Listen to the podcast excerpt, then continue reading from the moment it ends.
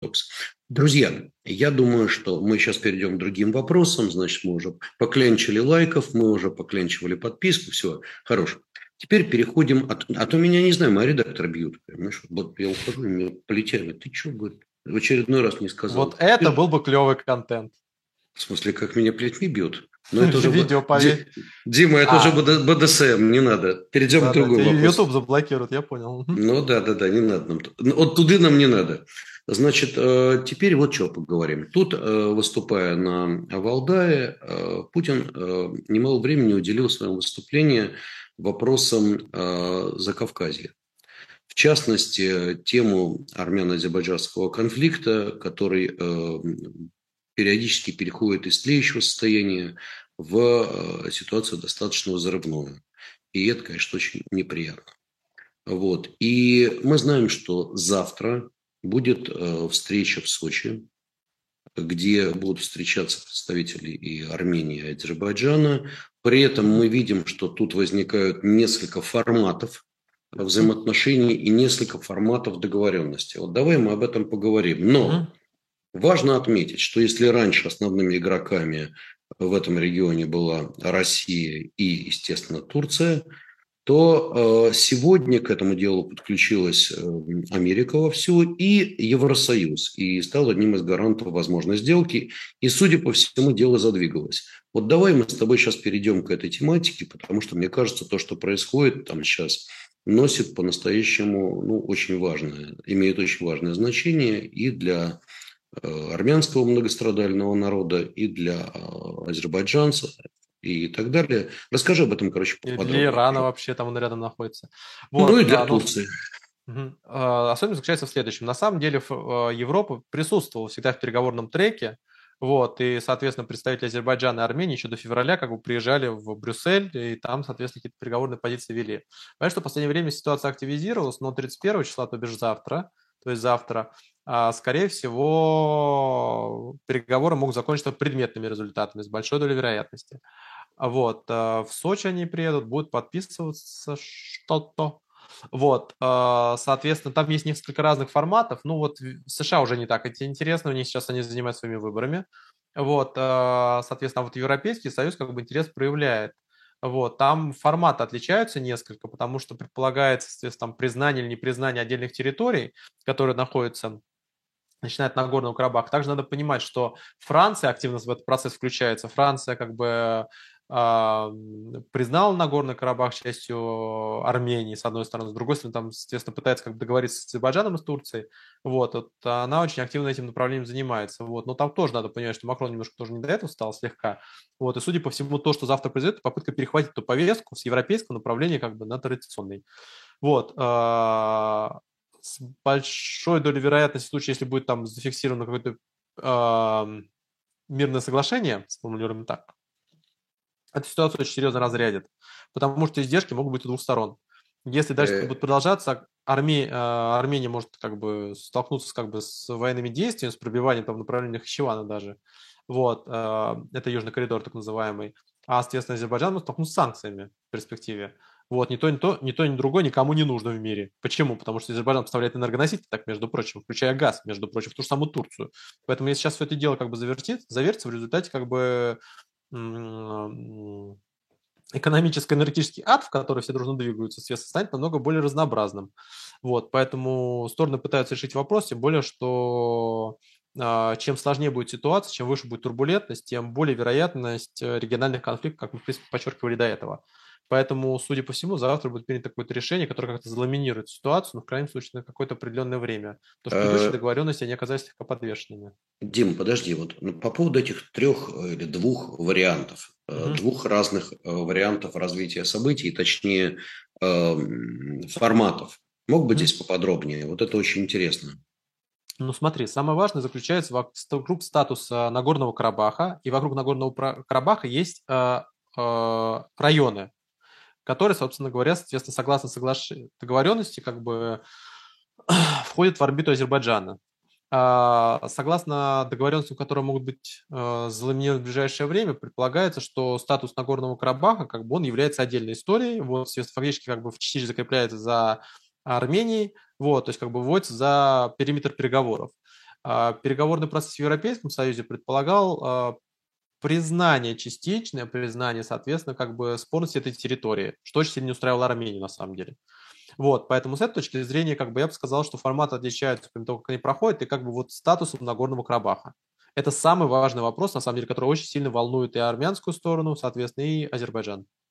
Ну, насколько я понимаю, вот э, в частности, благодаря, и это надо признать честно, э, посредничеству ЕС, у Азербайджана и Армении появилась возможность урегулировать э, вопросы демаркации границ и демилитаризации, не вы говоришь, вот, чего не удавалось сделать за последние 30 лет. Вот. И там очень важный вопрос, наметились очень серьезные сдвиги, насколько я понимаю, по Зангизурскому коридору, во-первых, вот это вот очень, насколько понимаю, важно. Это потенциально железнодорожная артерия из Азербайджана в Турцию через Армению.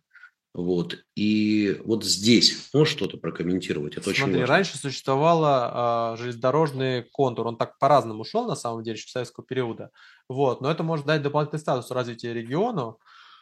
вот. А проблема заключалась в том, что последние столкновения не касались даже на самом деле не ситуации вокруг на, э, Нагорного Карабаха.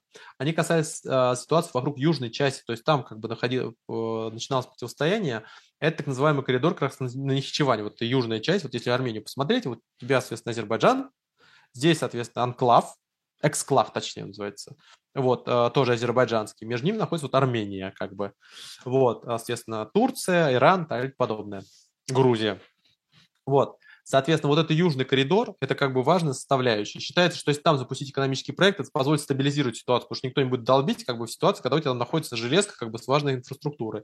И как раз экономическое связывание было основным основой урегулирования конфликта в этой сфере. У нас есть примеры экономического связывания стран, за счет чего как бы происходило какое-то урегулирование а, конфликтной деятельности. То есть, грубо говоря, использовать экономику для того, чтобы как бы а, сшивать страны минимизировать конфликты, потому что кто будет долбить как бы по основному как бы механизму зарабатывания денежных средств.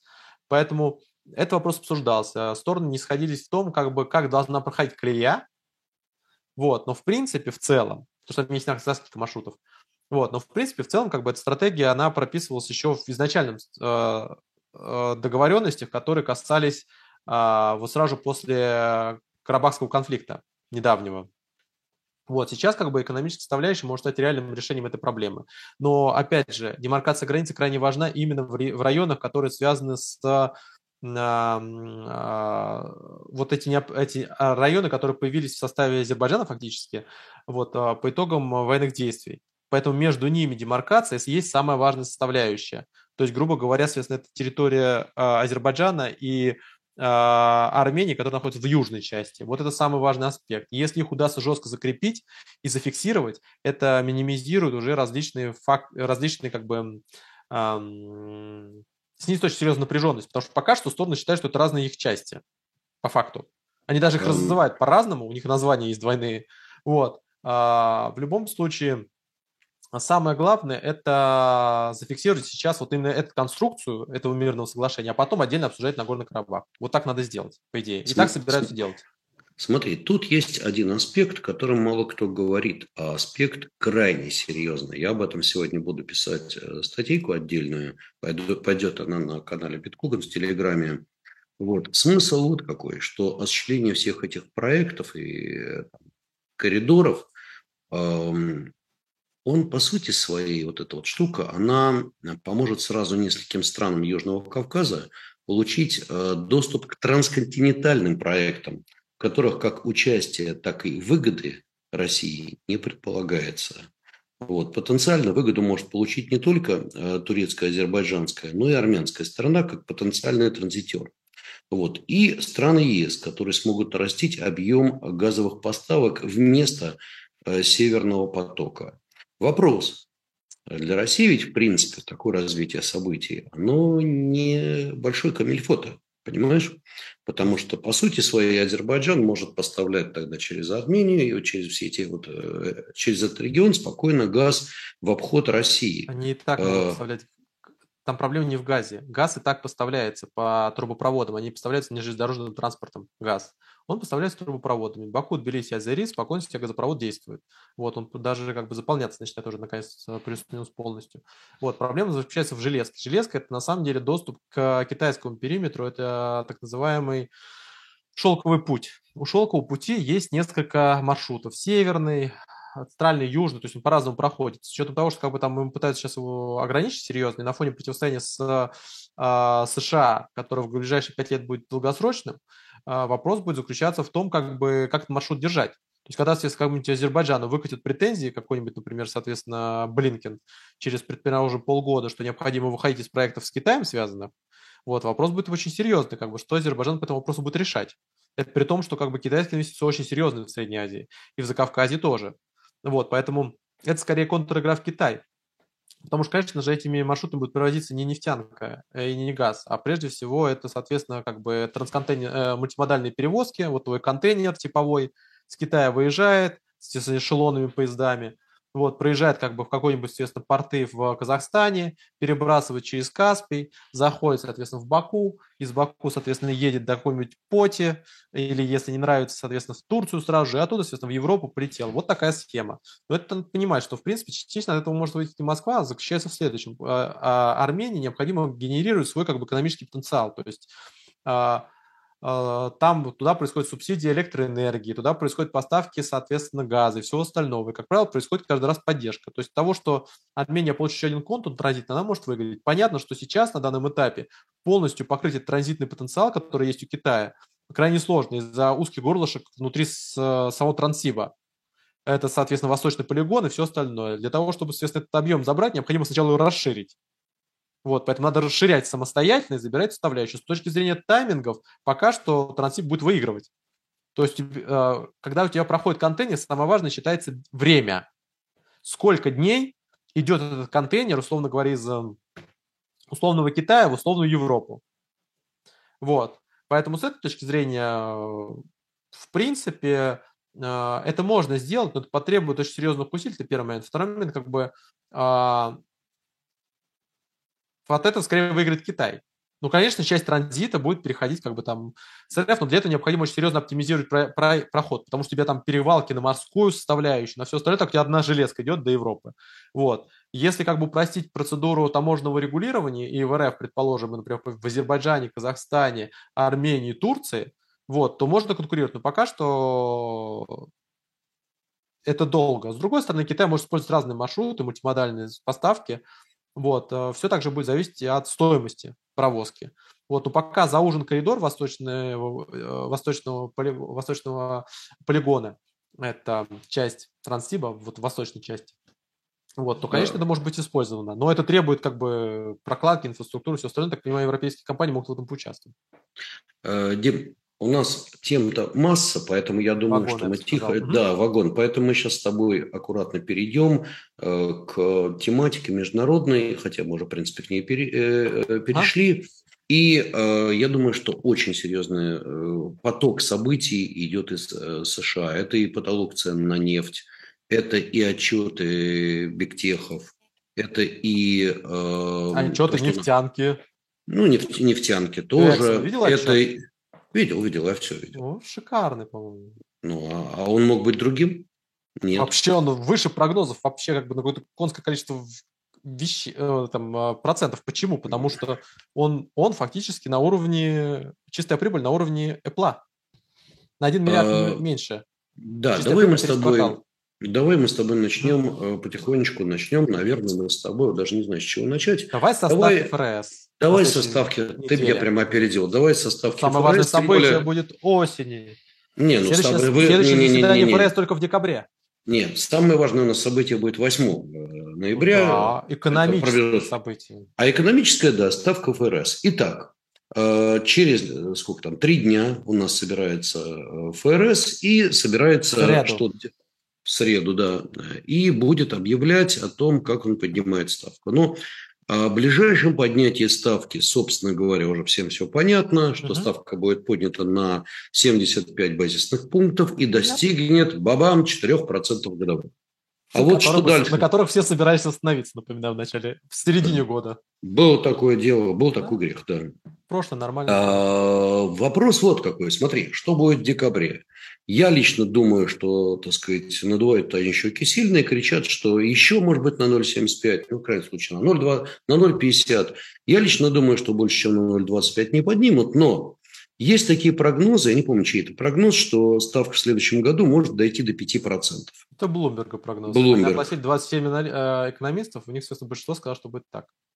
Ну, я глубоко в этом сомневаюсь. Я просто представляю себе, каковы будут ставки по ипотеке на, при пятерочке. А, они и сейчас уже 7. 7 по 30-летней. Так вот, да. больше уже 7. Так вот, э, у меня лично ощущение, что если будет ставка 5, у нас, э, соответственно, ставки по ипотеке уже достигнут 8,5, то есть будут значительно выше, чем ипотека Нет, это будет означать очень, очень глубокая мировая рецессия. Вот, поэтому думаю, что ребята грозятся, а в действительности все будет намного мягче. Вот. Но э, мы видим еще одну очень интересную вещь инвертируемой кривой доходности. А это суровая штука. Поясняю для тех, кто не в курсе. Ставки доходности по двухмесячным даже, и, и даже там, двухлетним э, облигациям а, Америки намного выше, чем ставки по доходности, например, десятилеток. Что это означает? Это риски на 90... два года.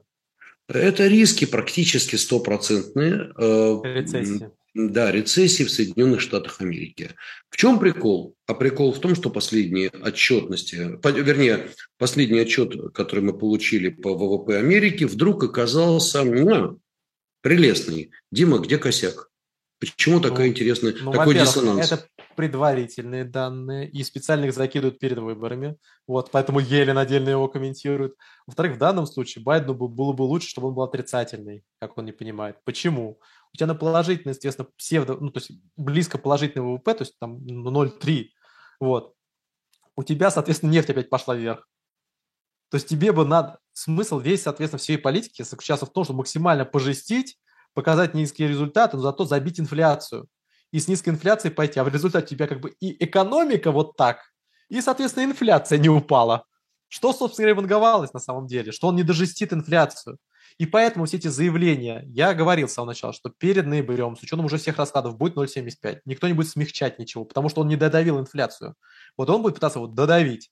И во вторник он пытается обрушиться на эту инфляцию, чтобы к 8 числу, а это следующий вторник, через неделю, соответственно, хотя бы добиться какого-то снижения цен энергоносителей. Но трагедия заключается в том, что после сделки ОПЕК+, вот, сделать стало намного сложнее эта стратегия.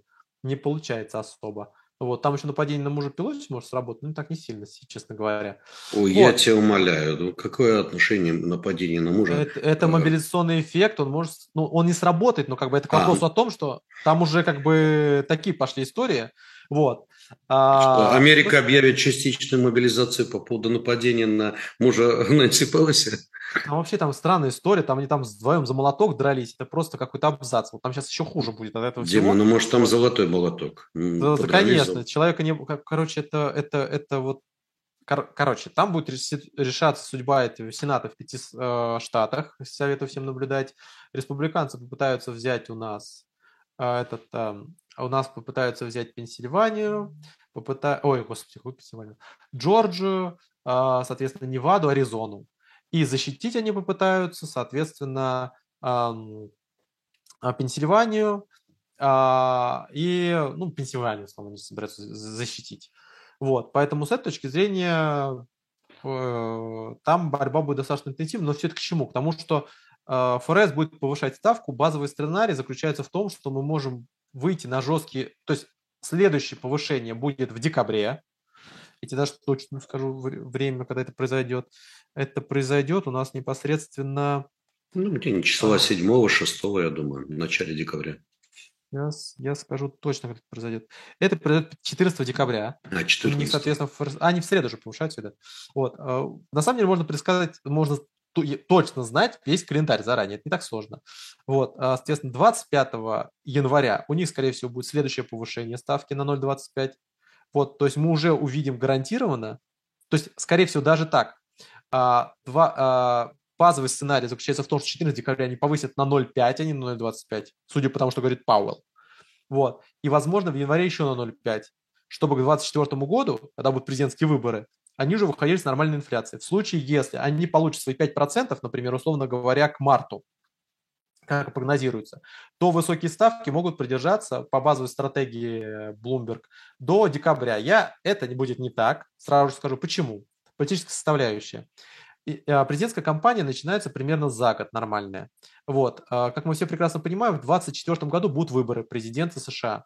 К этому времени, к декабрю, если ты будешь идти с жесткой ставкой, ты не успеешь разогнаться нормально. Поэтому с большой долей вероятности ставку могут понижать, начать понижать раньше, к лету, исходя из политической конъюнктуры. Очень много будет зависеть от этих выборов, кстати говоря. Если будет проигран Сенат, это сделать будет намного сложнее, честно говоря.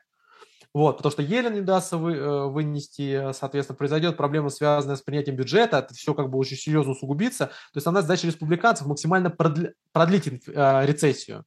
Понятно почему, да? Чтобы в 2025-2024 году выйти на нормальные выборы, еще забрать Белый дом.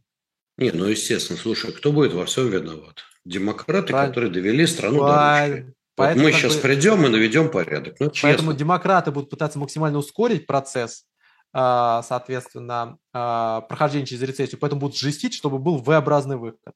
А республиканцы будут заинтересованы продлить ее, чтобы после того, как выйти, уже, соответственно, выйти на экономическую составляющую на промежуток. Поэтому, с этой точки зрения, это базовый сценарий. Он предполагает, что демократы попытаются пожестить, как бы, и их вероятность повышения до 5% более 50%, а, соответственно, республиканцы, если получат обе палаты парламента, будут максимально отстра... пытаются максимально отсрочить процесс.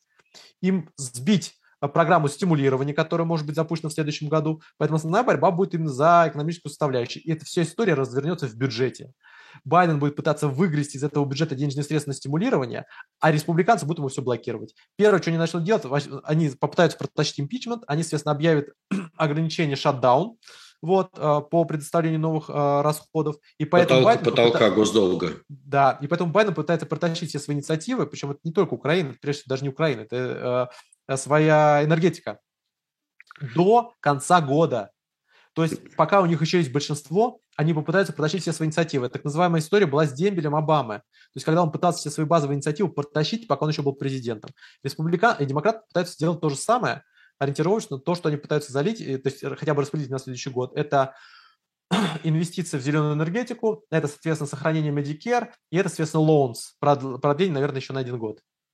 Лонс – это кредиты, которые платят э, граждане США э, за, а, за обучение. Они составляют примерно 1 триллион долларов в среднем. Э, Дмитрий Габитович, ты, я, конечно, понимаю, ты очень хорошо все сказал, я, я даже понял все, что ты сказал, но давай-ка мы все-таки для наших слушателей расшифруем. Кстати, насчет дембеля Обамы, так и представляю себе Обаму, заполняющего дембельский альбом. Мелочь, но приятно. Не, Тот, на самом деле, дембель Обамы армии, это...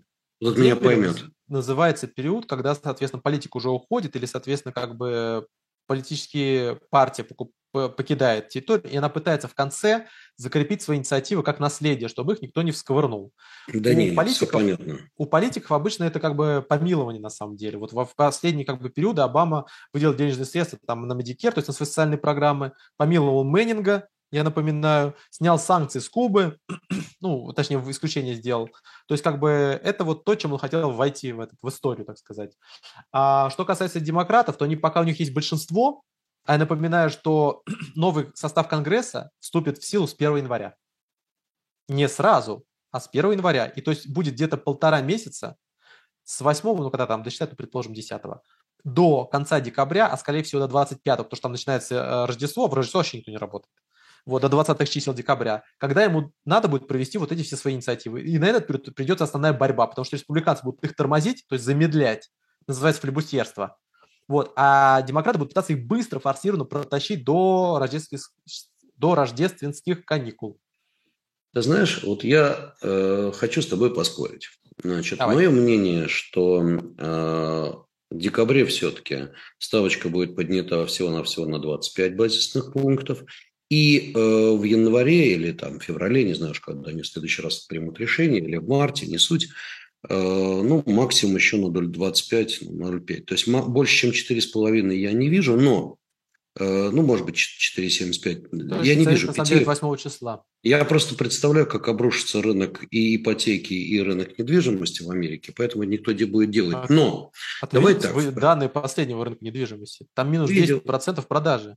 Я в курсе, я это знаю на микроуровне, потому что, еще раз говорю, плохо, общаюсь с своими родственниками, друзьями там, из Америки, из Канады, и они говорят, дичайшее замедление, практически э, полное отсутствие интереса и к стройматериалам, и к ремонтам и так далее. Но, ты знаешь, я в данном случае, ну, кто я, кто мы? Мы, мы можем прогнозировать, думать. О, да. Давай посмотрим на, есть такое выражение money talks.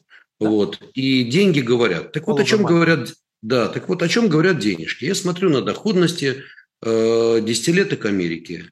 И после того, как они еще недавно были на уровне 4, практически почти четвертью, они э, опускались на неделе ниже, чем 4, э, где-то примерно 3,95, 3,92.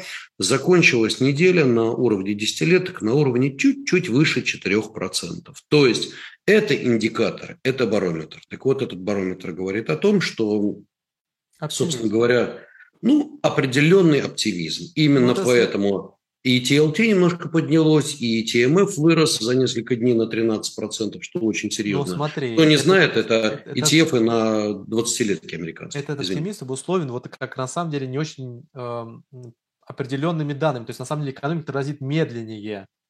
К тому же это предварительные данные. Не факт, что они будут такими же. И, не факт, и они специально выкидываются до выборов.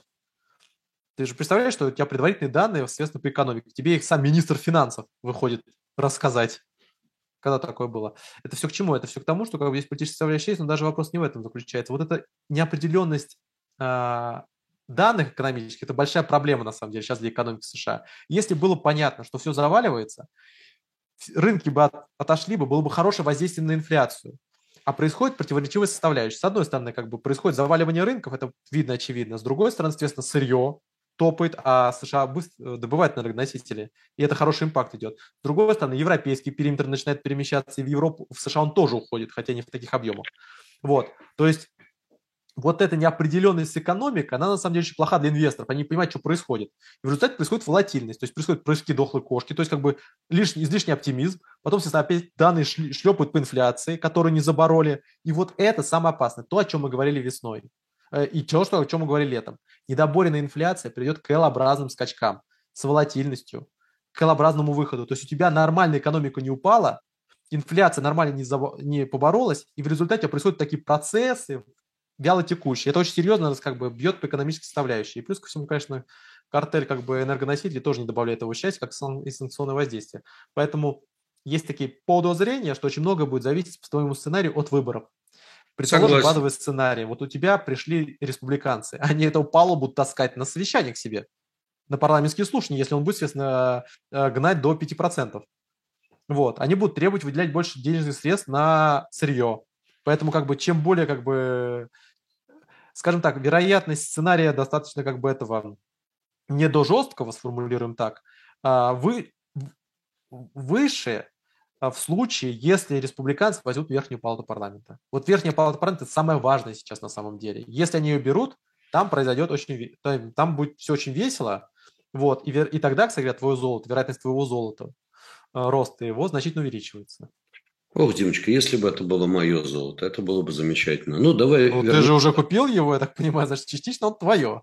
Конечно, купил. Я давно держу. Я верю в то, что золото должно рвануть. И многие, кстати, спрашивают у нас здесь э, в чате по поводу перспектив на золото. Друзья, и я, и Дмитрий, мы своего прогноза не меняем. Ну, Дима за себя сам скажет.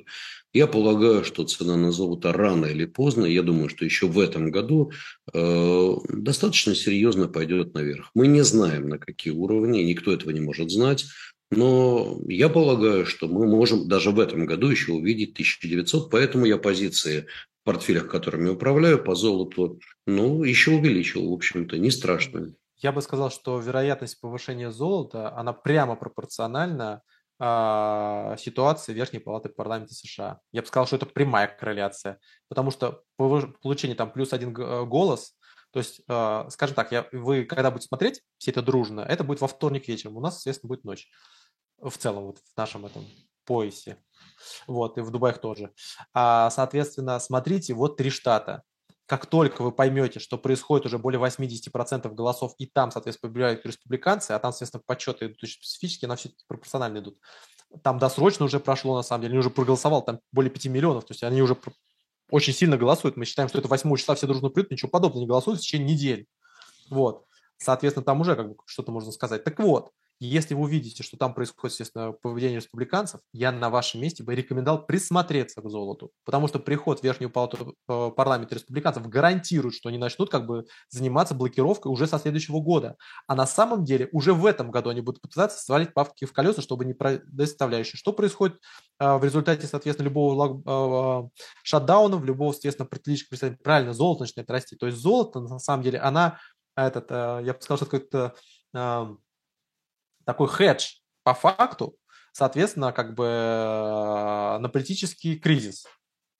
Абсолютно вот. согласен. Поэтому а... чем больше вот рисков именно внутриполитической составляющей, как бы даже на высокой процентной ставке, тем более вероятность того, что мы увидим достаточно какие-то движения в золоте точно. Э, Дим, чтобы завершить тему Америки, хотя в действительности там э, масса тем и отчетности бигтехов, и потолок цен на нефть, у нас, к сожалению, времени просто немного. Ну, просто мы скажем, что потолок цен на нефть не утвержден до 8 числа. И, не вот, и, судя по всему, американцы потихонечку отказываются от этой идеи. Но вопрос тогда вот в чем. А что же они будут протаскивать? Просто вторичные санкции на покупателей российской нефти – э, санкции на тех, кто страхует, тогда что? Ну, смотри, самый жесткий вариант это и есть 5 декабря. То есть это вариант, при котором все запрещается. Но с учетом того, что как бы там, соответственно, Индия и Китай сказали, что мы вообще это не будем поддерживать, необходимо придумать какой-то выход с сохранением лица, на самом деле, для всех сторон конфликта. Почему? Нельзя сказать, типа, что, о, ну мы попробовали, ничего не получилось. Необходимо создать потолок. А, потолок там 40-60, он уже не, как бы не, не создается, исходя из цены на нефть. То есть за 60 никто продавать не будет, потому что Юр торгуется выше. 72 примерно в среднем. Вот, за месяц. Надо... Какой, какую ситуацию выхода можно сделать, чтобы не получить, естественно, цены по 140, например, и все равно поставки этой нефти на самом деле в Индию и Китай? Что необходимо сделать? Первое, необходимо задрать так потолок, чтобы он был, соответственно, в районе там типа 80-90, что-то типа такого.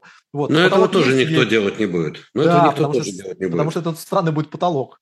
Разумеется. Вот. Есть такие подозрения, что, скорее всего, игра будет э, называться по принципу как бы это, а, была такая система в США а, не, а, не спрашиваем, не говори. То есть смысл в следующем. Как бы потолок введен, то есть, в смысле, как бы ограничения введены, как бы, ну, вы торгуйте, что хотите, то и делайте. Вторичных санкций уже сказано, наносить, э, вводиться не будет. Ну, посмотрим вот. на это. В результате да. ситуация будет достаточно сложная, честно говоря, потому что фактически весь тогда, в этом случае, весь урон от, э, от ситуации возьмет все Европейский Союз. Он потеряет, соответственно, свой тогда 1 миллион законный. Вот США как бы ни на кого ограничений накладывать не будут. Вот все это дело перетечет как бы в Индию, в Китай в основном. Вот как бы, а Саудовская Аравия, и за что, соответственно, Мухаммед бин Салман как бы бился, спокойно себе повысить цены на зиму для Европейского Союза.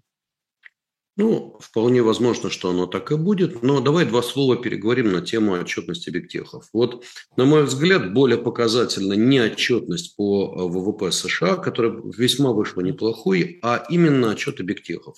Мы знаем, что, к примеру, э, ну, если мы видим э, Google или, иначе говоря, Alphabet, то там, там ситуация очень неприятная.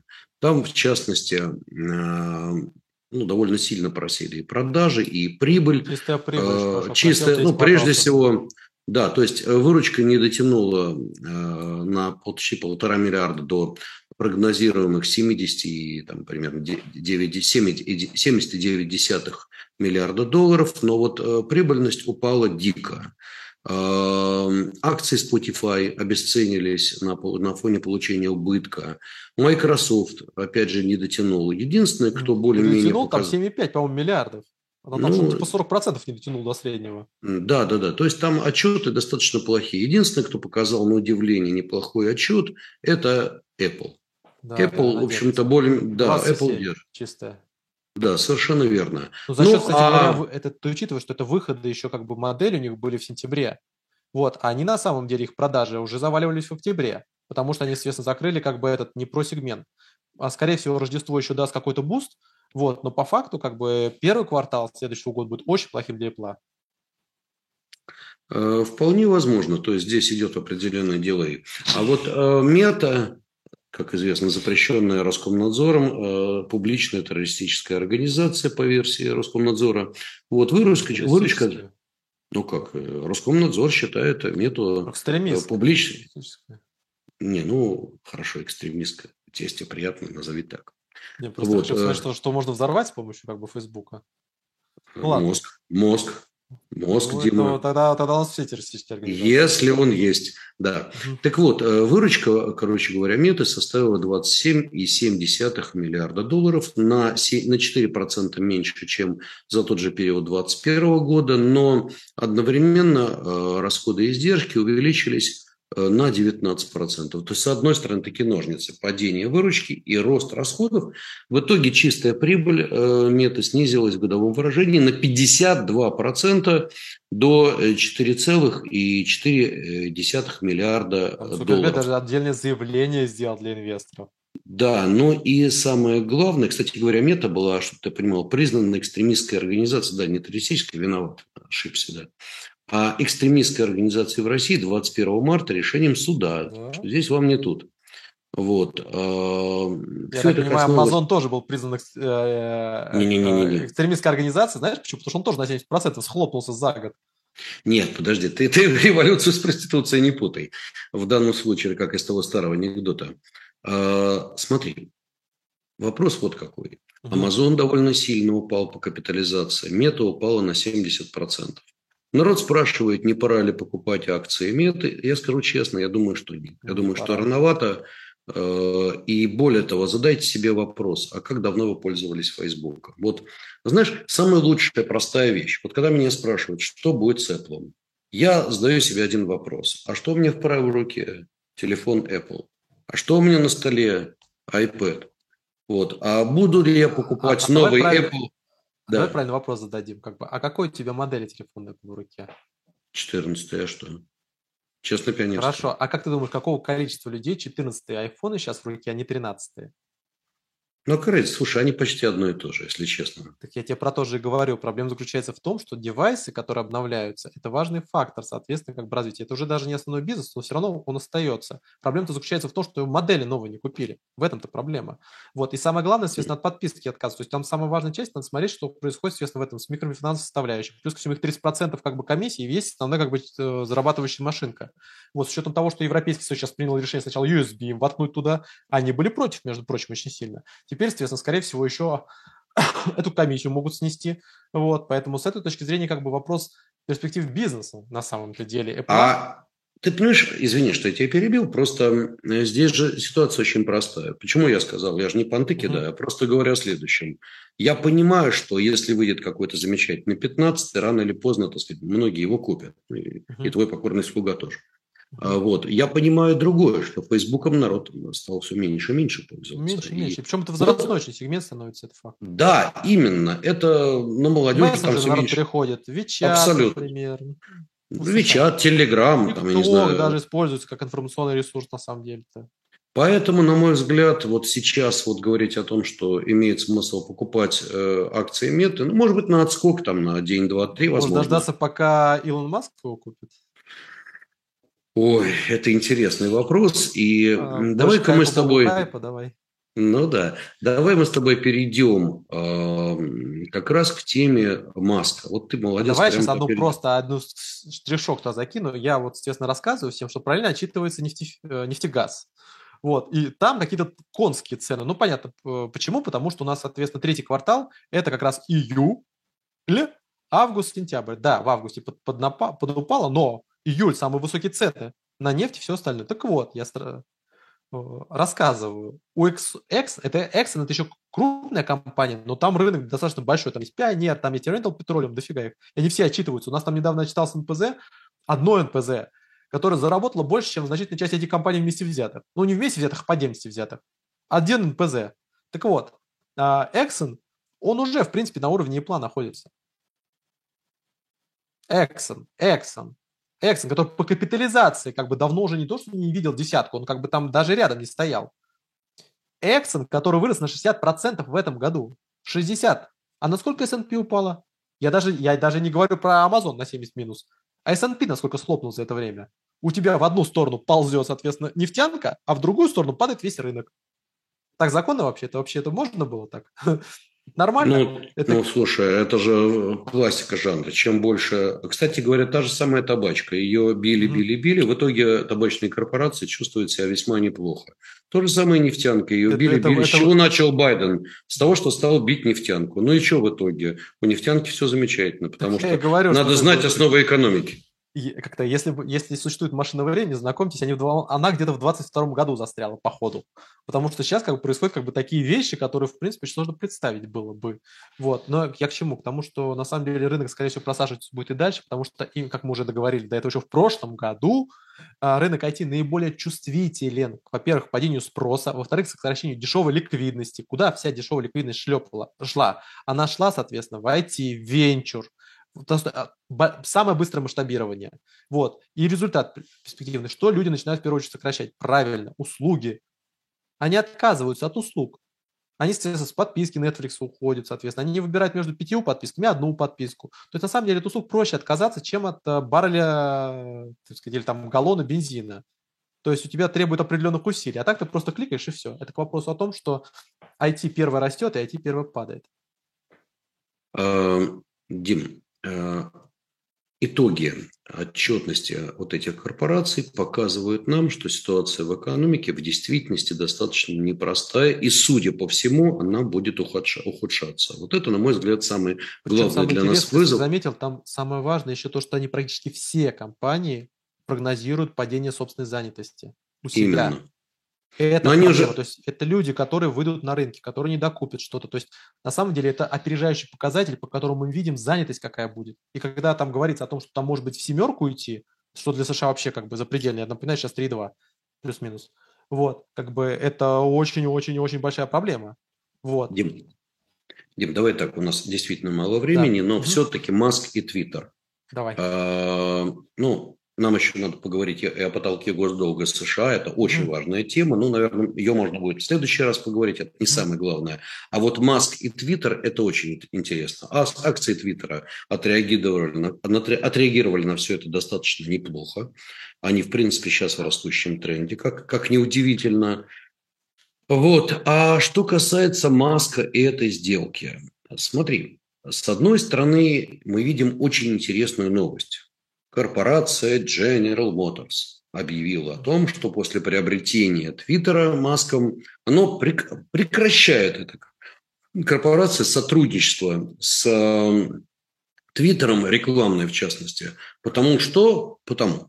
Потому что вот Маск купил нехороший такой Маск. Да, вышла такая очень интересная информация. GM сказала, видели мы вас теперь в гробу белых тапочках.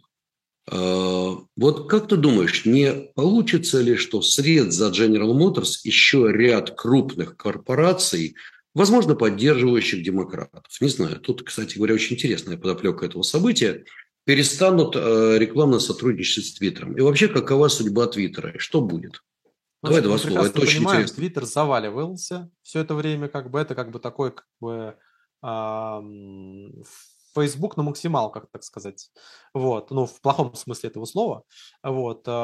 Твиттер постепенно терял аудиторию, она достаточно была возрастная, она в основном политическая оставалась, аналитичная часть аудитории молодежной переходила, а молодежная аудитория самая энергоемкая, самая ресурсоемкая, для рекламодателей прежде всего интересная, переходила как бы в мессенджеры, в более современные сети, Вичаты, ТикТок, и же с ними. Даже, соответственно, в инсту, как бы Reels, они все начали плюс-минус, естественно, в этом направлении двигаться. Твиттер оставался как бы анахронизмом примерно. И понятно, почему он продавался, потому что у него проблема заключалась в том, что он как бы из 2010 года плюс-минус, может даже пораньше.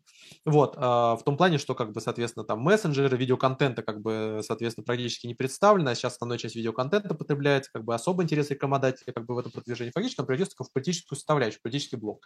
И даже в этом сфере как бы оно там раздавало этих годовых банов всем дружно, вот, навалило теле... Э, большие их объемы. Понятно, что приход Маска – это попытка как бы как-то реорганизовать его. Понятно, что это будет политизированная история. После принятия решений там, о возобновлении там, отка- отказа от э, пожизненных банов. И все, конечно, ждут, когда там Трампа отбанит или не отбанит. Вот, и заявление о том, что его там вроде из бана вывели, это fake news, как мы знаем. Там он создает совет, который будет принимать решение, кого там разбанить, кого не разбанить. Это вообще будет очень весело. Но сам хайп, который в результате возник, он, в принципе, может дать какой-то новый э, рост Твиттеру. Почему? Потому что Твиттер так бы завалился. Он в любом случае умирал. Он умирал как из-за технологических особенностей. Это, он очень возрастной, как бы в этой аудитории рекламодатели, на которых, собственно говоря, он и держится на самом деле в значительной степени, интерес принимают весьма условный. Поэтому э, все приход э, Маска может его серьезно обогатить. Но для этого необходимо очень серьезно перестраивать платформу.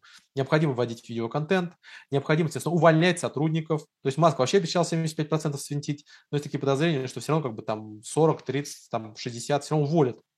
Вот, э, потому что как бы он там рождут штат для тех объемов, и уж тем более не на рецессии. Поэтому я думаю, что если Twitter еще собирается с кем-то как бы состязаться, то им необходимо очень серьезно расширять именно технологическую платформу а, свою, то есть у них технологические особенности. Ну, в, при всем бесконечном уважении, там, 22 год, как бы,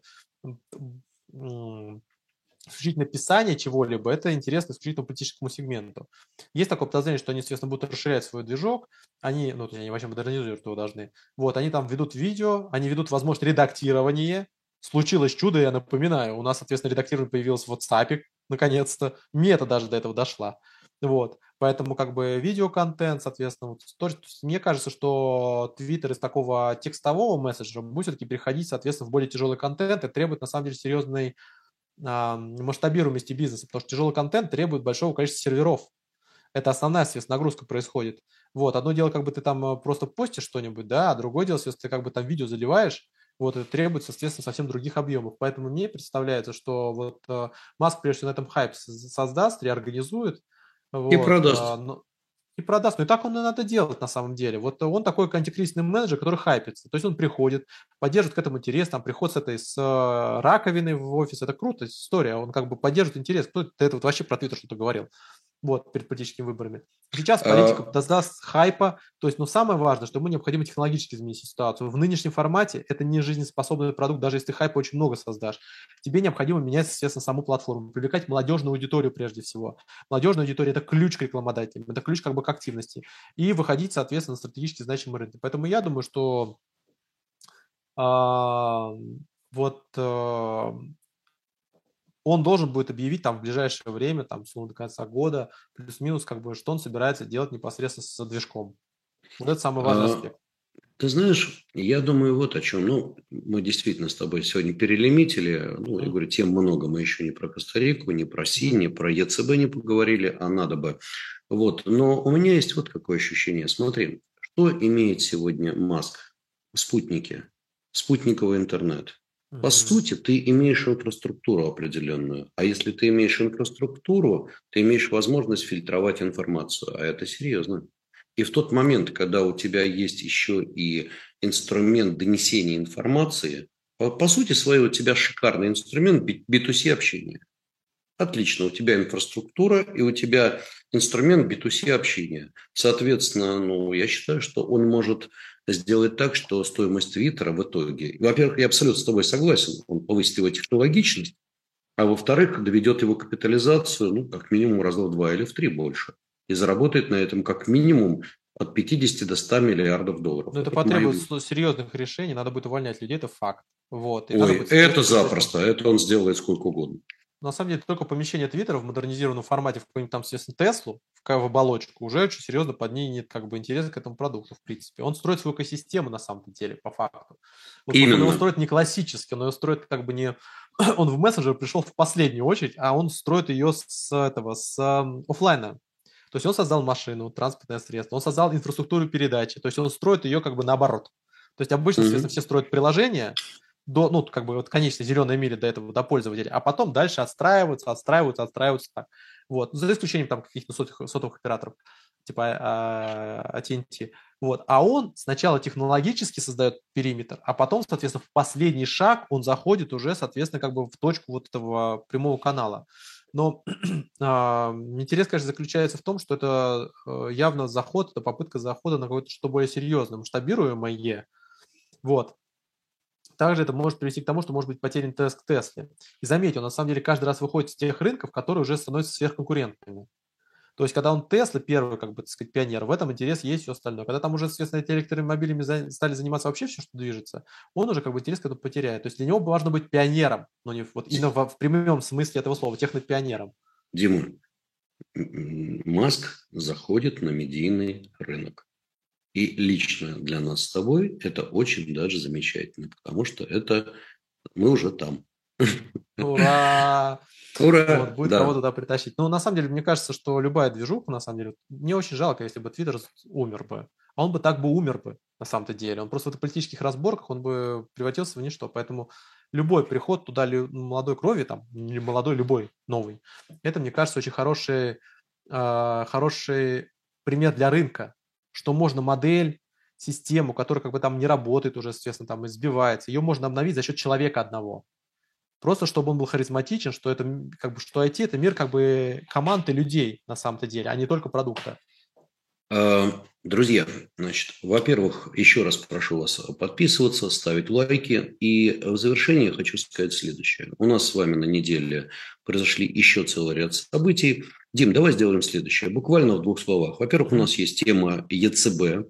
В чем прикол темы ЕЦБ? ЕЦБ ожидаемо поднял процентную ставку на 75 базисных пунктов. Иначе говоря, теперь ставка в Европе уже не отрицательная, а уже 2% годовых.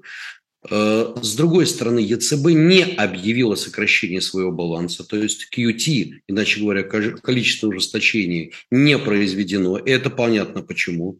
Потому что если ЕЦБ затеет только разговор на тему э, ужесточения, то он Просто доиграется до... у них в точке уйдет опять. Абсолютно. И он доиграется, между прочим, до чего? До долгового до кри... Абсолютно, до кризиса ликвидности. Более того, мы с вами увидели, что за последнее время доходности десятилетней по долгам и Италии, и э, Германии несколько снизились. Это, в общем-то... Спасибо ну... Сунаку!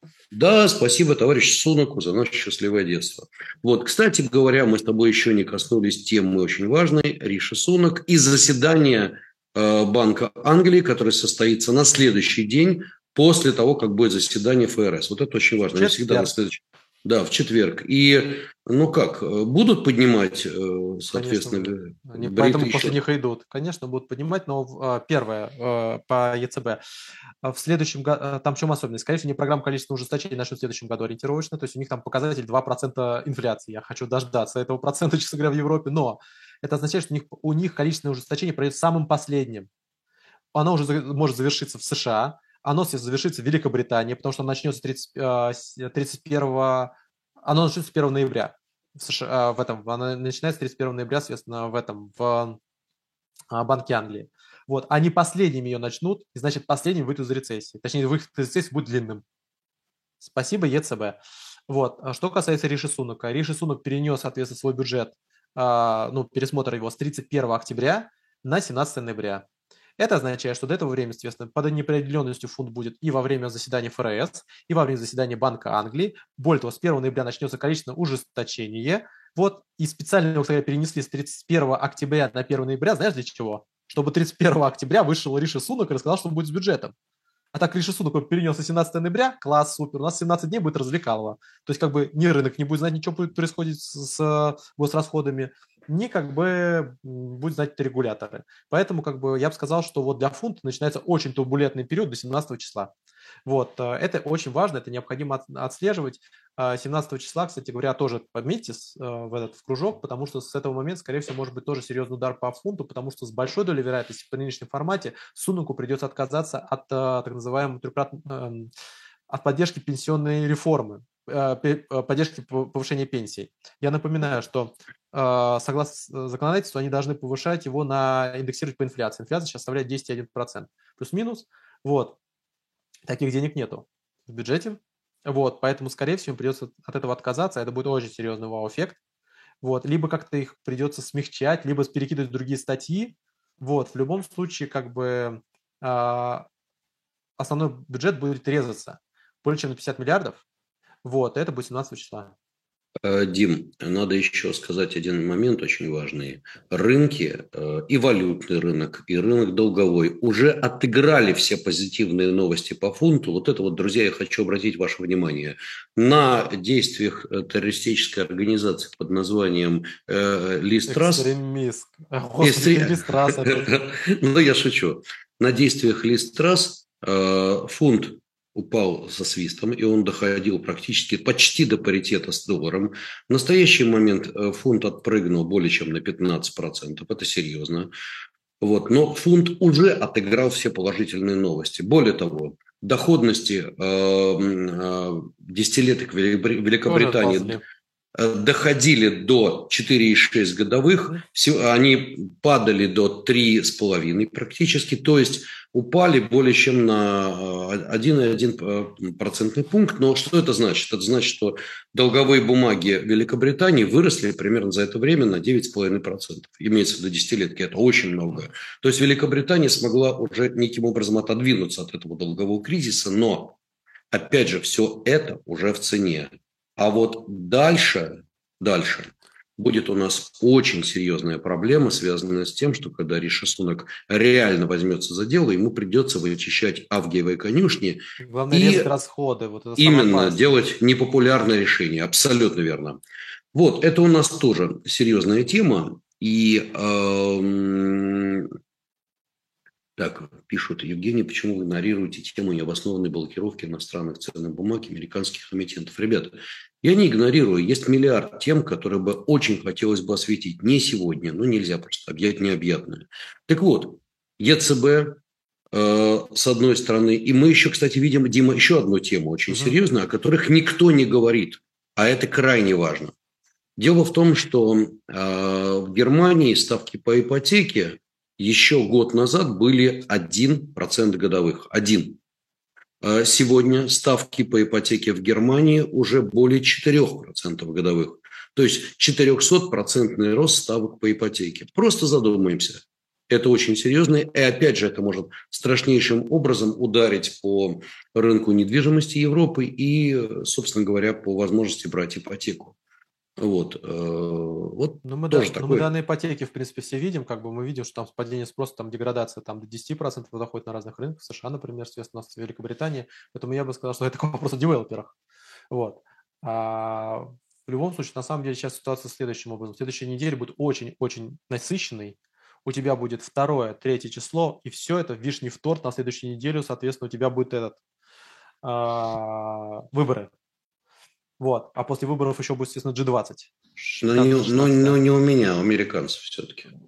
Ну, у нас у всех, знаете ли, у нас у всех. Если, естественно, там пройдет, начнется как бы это сложности как бы политического характера, всем будет весело. Соответственно, курс доллара курс доллара мы все дружно увидим, золото мы все дружно увидим. Поэтому Дим, что, будем кричать «Сенат наш», да? Да, Конгресс наш. Не, ну, Конгресс деле, наш, там, Сенат наш. Там, там самое опасное будет, если там будет все очень в притирку, там пересчеты, то это будет самое опасное на самом деле, вот, если честно. Вот, но а, как бы очень интенсивная неделя политическая будет, как бы надо на нее очень серьезно обращать внимание. Это мы еще там Ближний Восток не взяли, даже не проходились. Вот, там тоже как бы назревают ряд процессов. Вот. Ну, а, Поэтому я бы сказал, что это следующая неделя будет одна из самых как бы вот очень активных экономических. И, кстати говоря, все это время, пока, соответственно, будет ждать следующего заседания ЕЦБ, все это время мы увидим, будем, увидеть, будем видеть удар в евро. Вот у них они подняли ставку, после этого уже у них началось это евро разматываться. Перед вторым числом, соответственно, основной удар, скорее всего, в него и придется 2 числа. Потому что доллар, соответственно, поедет вверх, вот, а, евро... а соответственно, европейская валюта как бы может слегка ослабляться. И возможность повышения ставки уже будет только через, получается, через месяц. Ну и последнее, что мы хотели с тобой поговорить. Еще раз говорю, друзья, вы нас, ради бога, извините, мы действительно сейчас штрихами проходим важнейшие вещи. Мы будем подробно о них говорить. Значит, мы видим, что э, за последнее время, что новенького в мире, санкции получила Никарагуа. Ну, там есть, скажем так, за что, но тем не менее они тоже теперь под санкциями. Вот, э, Артега, так сказать, э, лишится. Понятно, Кстати, кто в скором времени вообще будет без санкций? Ну как, кто? Чубайс? Вот. Что, что, что сразу вспоминаешь? Да нет, ну я просто, ну извини. В любом, в любом знакомой ситуации вспоминай Чубайс. Короче, нет, это к вопросу о том, что как бы санкционный режим, они как-то становятся неуправляемыми. Угу. А, вот. Но для Никарагуа в действительности это серьезно, поскольку санкции, прежде всего, про, против золотодобытчиков, они очень угу. неплохо стали зарабатывать на золоте в последнее время. Но мы обещали, да. да, мы обещали все-таки сказать, и что же такое в Коста-Рике. Дима, твой выход. Что происходит в Коста-Рике вместе с Сальвадором? Но я напоминаю, Коста-Рика – страна, страна, которая начинает, собирается признать крипту. Вот. Но я напоминаю, что первый блин, который Сальвадору, ну, выходит комом. Дело в том, что Сальвадор сейчас пытается получить э, кредит МВФ, а МВФ не дает денежные средства с учетом того, что как бы Сальвадор официально признал крипту. Вот. Тем не менее, э, соответственно, этот процесс будет достаточно серьезно ускоряться, особенно для небольших стран, которые как бы, ну, пытаются, с одной стороны, похайпить, с другой стороны, для них это реально как бы какие-то э, элементы привлечения внешнего, внешнего интереса вот, на собственные рынки.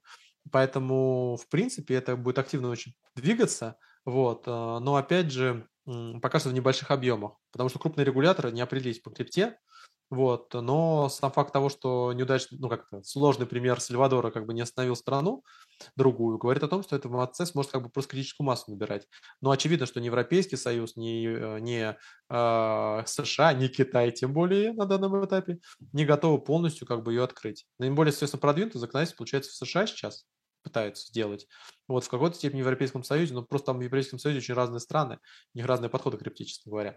Вот, поэтому в любом случае э, эта ситуация будет искать, так называемая государственная крипта.